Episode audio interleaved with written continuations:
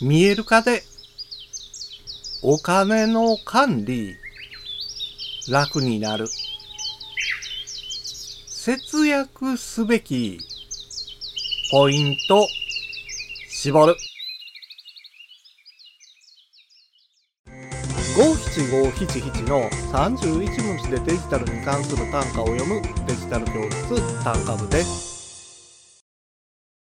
貯金や資産を増やすためには収入を増やして投資をしなければならない。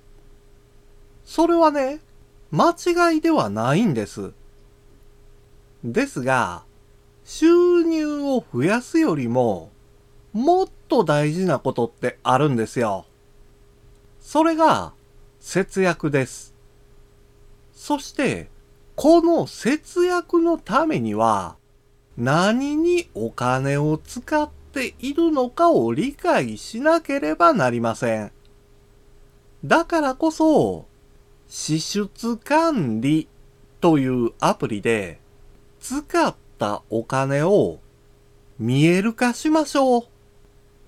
家計簿よりもシンプルな操作と入力で簡単にお金を管理することができるんですよ。